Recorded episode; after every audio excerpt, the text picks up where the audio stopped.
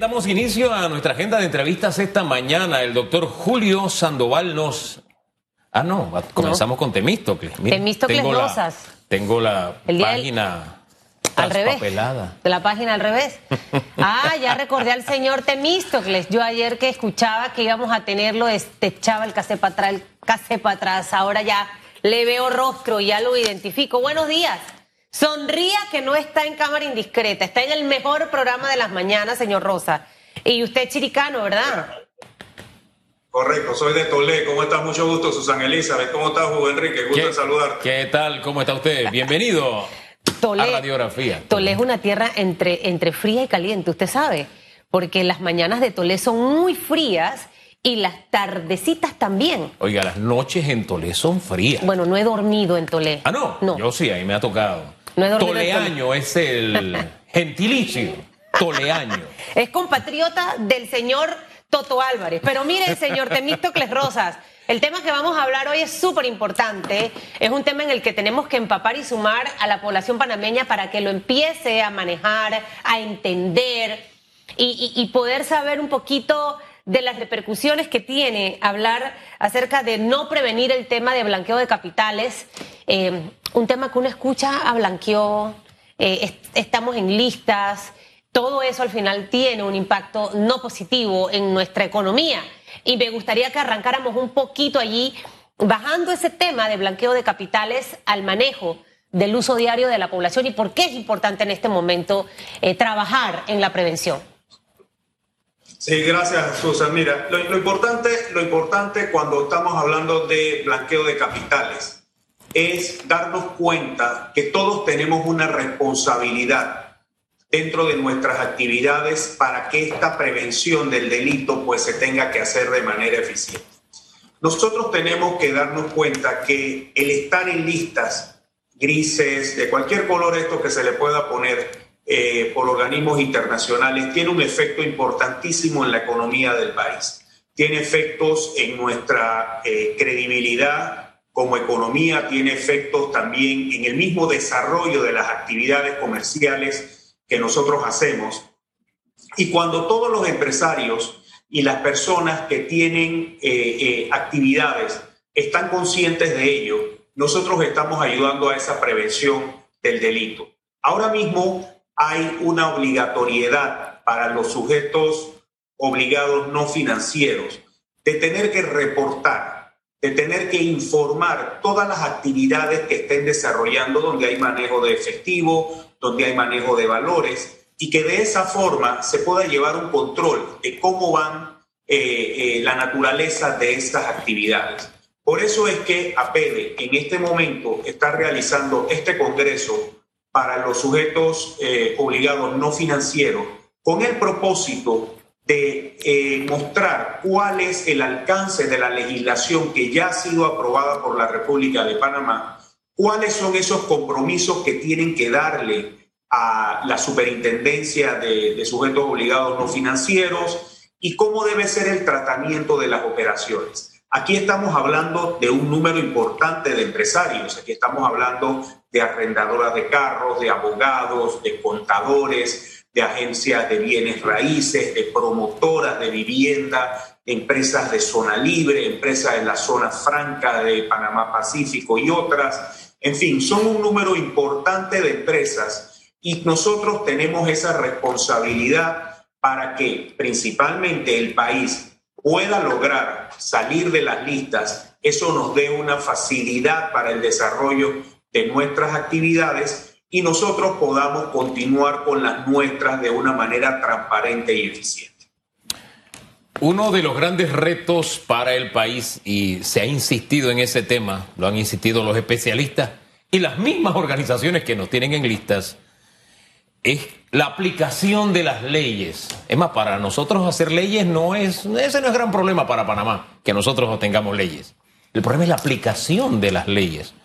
Por lo menos este es un paso correcto en la línea de enterarnos de qué es lo que contienen las leyes o enterar a los diversos actores, pero la gran deuda permanece allí para que no estemos en las listas. Hacer cumplir las leyes. Señor Rosas. Efectivamente, Hugo, eh, es una gran debilidad que hemos tenido y principalmente aquellos que están en las negociaciones con los países sobre este tema, pues es lo que más se refleja. Hacemos leyes, pero no las cumplimos.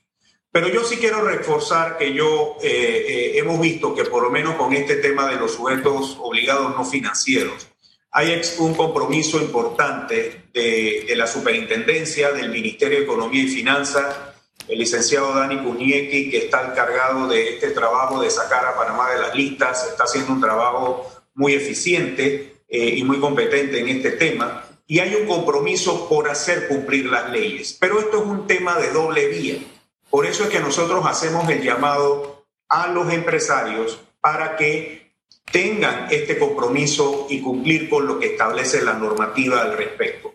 Ahí es donde está ese trabajo. Yo creo que, el Estado en su parte lo está haciendo, pero nosotros como empresarios tenemos que hacer nuestra parte también para el cumplimiento de esta normativa. Y de ahí es que es este Congreso. Este Congreso lo que le va a presentar es por qué estamos en las listas. Este Congreso le va a explicar cuáles son las causas que, podemos tener si estamos en las listas, cómo cumplir con la normativa y qué herramientas podemos tener para prevenir y para utilizar el cumplimiento de la ley. Ahora, estas normas y las recientes que fueron algunas modificadas, otras eh, propuestas, si no estoy equivocada, fue durante la administración de Juan Carlos Varela, señor Rosas. Eh, recuerdo mucho al inicio el tema del formulario que había que llenar con los montos arriba de los 10 mil dólares. Usted iba a comprar un vehículo o iba a hacer una transacción de un terreno, de una casa. Eh, y pensábamos en ese momento que con todas estas nuevas eh, iniciativas eh, legales, Panamá no iba a regresar a listas o íbamos a salir de listas, salimos y volvimos a entrar. Y mi pregunta es, ¿están los empresarios cumpliendo esto? y probablemente no porque no quieran, quizás por desconocimiento. ¿Algo usted siente que faltó? En ese proceso y que ahora obviamente ustedes en, este foro van a poder eh, profundizar, aclarar ciertas dudas al, sector empresarial. Hábleme de esa experiencia en estos años. ¿Han cooperado los empresarios? Y si no ha pasado así, ¿a qué se debe eh, el no compromiso de estos sectores? Mira, Susan, en principio, eh, desconocimiento es la causa principal del incumplimiento a las normativas que hay. Y por eso es que se tienen que hacer actividades como esta que está realizando APEDE, para que eh, podamos tener una mayor capacidad de comprensión sobre cuáles son esos compromisos que se tienen que hacer a nivel del sector empresarial. Yo lo que sí te puedo decir es que el sector empresarial lo que menos quiere es que Panamá esté en listas que le perjudican y que le afectan sus actividades ya sea dentro de las operaciones bancarias, dentro de operaciones comerciales naturales. Por lo tanto, sí hay un compromiso para, para trabajar sobre esto. Yo sé que hay eh, alguna reticencia de unos sectores de que ese trabajo no les corresponde y que por qué se les obliga ahora a ellos ser reportadores de ese nivel de información. Sin embargo, uno pensamos que eh, es un compromiso que uno tiene que hacer para que este flagelo, este delito de blanqueo de capitales se, se limite y, se restrinja. De ahí la importancia de conocer la norma, de conocer cuáles son las repercusiones y de conocer qué debo hacer en mi operación diaria para poder eh, cumplir con estas normas y que así la ley no quede meramente en letra, sino que quede en letra y acción, que es lo que estamos buscando para que Panamá salga de la lista negra. Un detalle importante en este tema es que para entenderlo no podemos analizarlo solo mirándonos el ombligo, sino lo que pasa eh, en el planeta y también lo que está pasando en el vecindario, ¿no? Y me llama la atención que nuestros vecinos, Colombia, Costa Rica, eh, pasan a ese club que nos eh, tiene en listas para ello han tenido que cumplir una serie de requisitos, una serie, presentar una serie de leyes, aplicarlas, etcétera. El caso de Costa Rica me llama la atención porque han ido aprobando leyes y aplicándolas en tres administraciones. Es como si hubiera un acuerdo de Estado. Queremos participar de OCDE, queremos, queremos ser parte de ese foro, vamos a ajustarnos a las reglas. Eh, es como si nos estuvieran, nos llevaran delantera estos, estos países. O, o no sé qué análisis hace usted, que usted es el que conoce esta materia. No, mira, Hugo, eh, definitivamente lo primero que hay que tener claro es que nosotros tenemos economías distintas, modelos económicos distintos. No podemos decir que nosotros tenemos el mismo modelo económico de Costa Rica. Nosotros tenemos un modelo económico basado en los servicios. Este país crece, funciona gracias a los servicios. Si sabes, si, reconocemos el peso que tiene la industria, el peso que tiene el sector primario dentro del PIB, dentro del, del país, definitivamente el peso se lo lleva el sector servicio. Y por eso tenemos un modelo diferente y tratarnos de asemejar a esas condiciones o esas condiciones que han establecido los países que han eh, eh, formado parte de OCDE para nosotros es un poco distinto. En ese sentido, lo que sí te puedo decir es que Panamá, y esto a través de muchas administraciones, yo, yo en esto no, no le quiero dar solamente eh, el reconocimiento a una sola administración. Esto desde que empezó en, la, en el periodo del expresidente Pérez Valladares, continuó con la presidenta Moscoso y los demás presidentes, ha sido un trabajo continuo de ver cómo nosotros no somos vistos como un paraíso fiscal, como un lugar de lavado de dinero. Yo creo que Panamá tiene eh, suficientes elementos para demostrar que tiene la capacidad para prevenir el banqueo de capitales. No voy a decir que es infalible, pero sí tenemos instrumentos para prevenir el blanqueo de capitales. Aquí la deuda está en el cumplimiento de las sanciones. Y eso sí es algo que es una, una debilidad que tenemos y una deuda que tiene el sistema judicial panameño.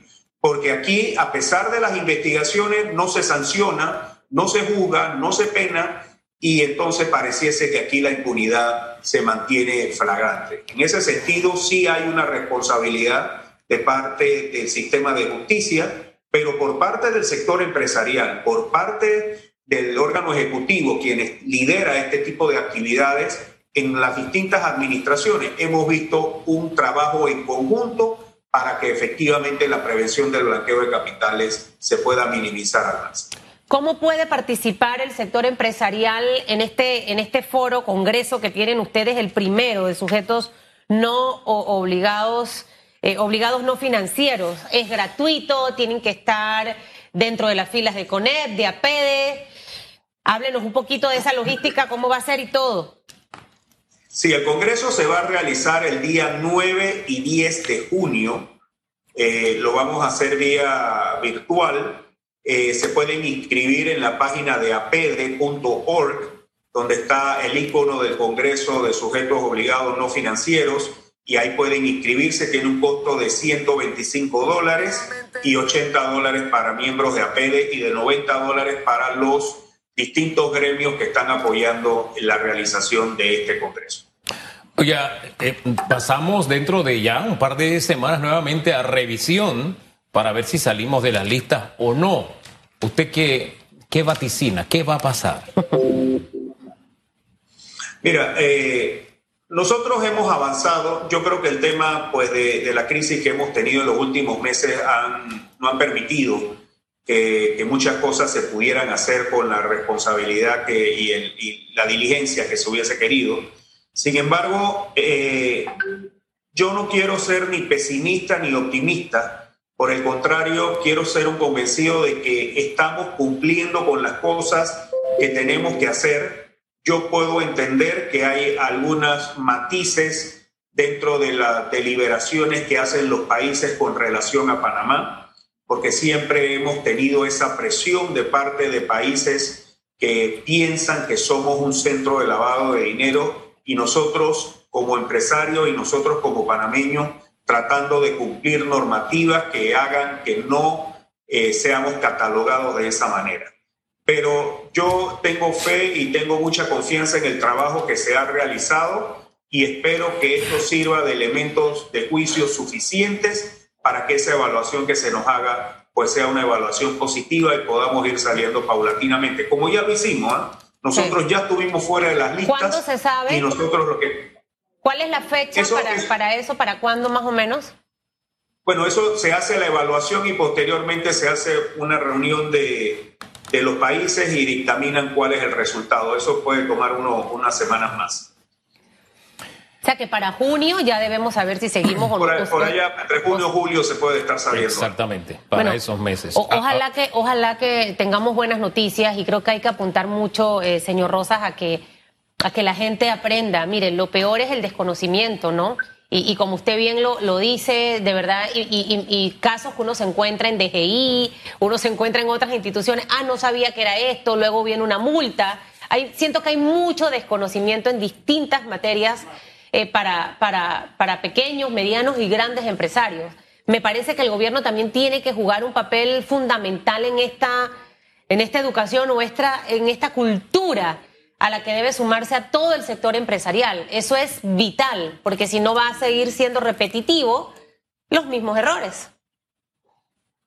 Así mismo es, y yo por eso te reconozco nosotros, este Congreso está siendo apoyado por la Superintendencia de Bancos de Panamá, por el, mismo Ministerio de Economía y Finanzas, donde está la Superintendencia de Sujetos Obligados No Financieros. Y ahí vemos el compromiso que hay en, este trabajo conjunto, porque esto no es un trabajo de cada quien por su lado, por el contrario, es un trabajo que estamos realizando en conjunto, porque al final Panamá es quien va a tener las condiciones para poder salir de la lista y sea un trabajo empresario, sectores de gobierno en, forma eficiente. Bueno, muchas gracias. Es un tema país. Este es un tema país. Gracias. Gracias, señor. Buen fin de semana. Que tenga buen día.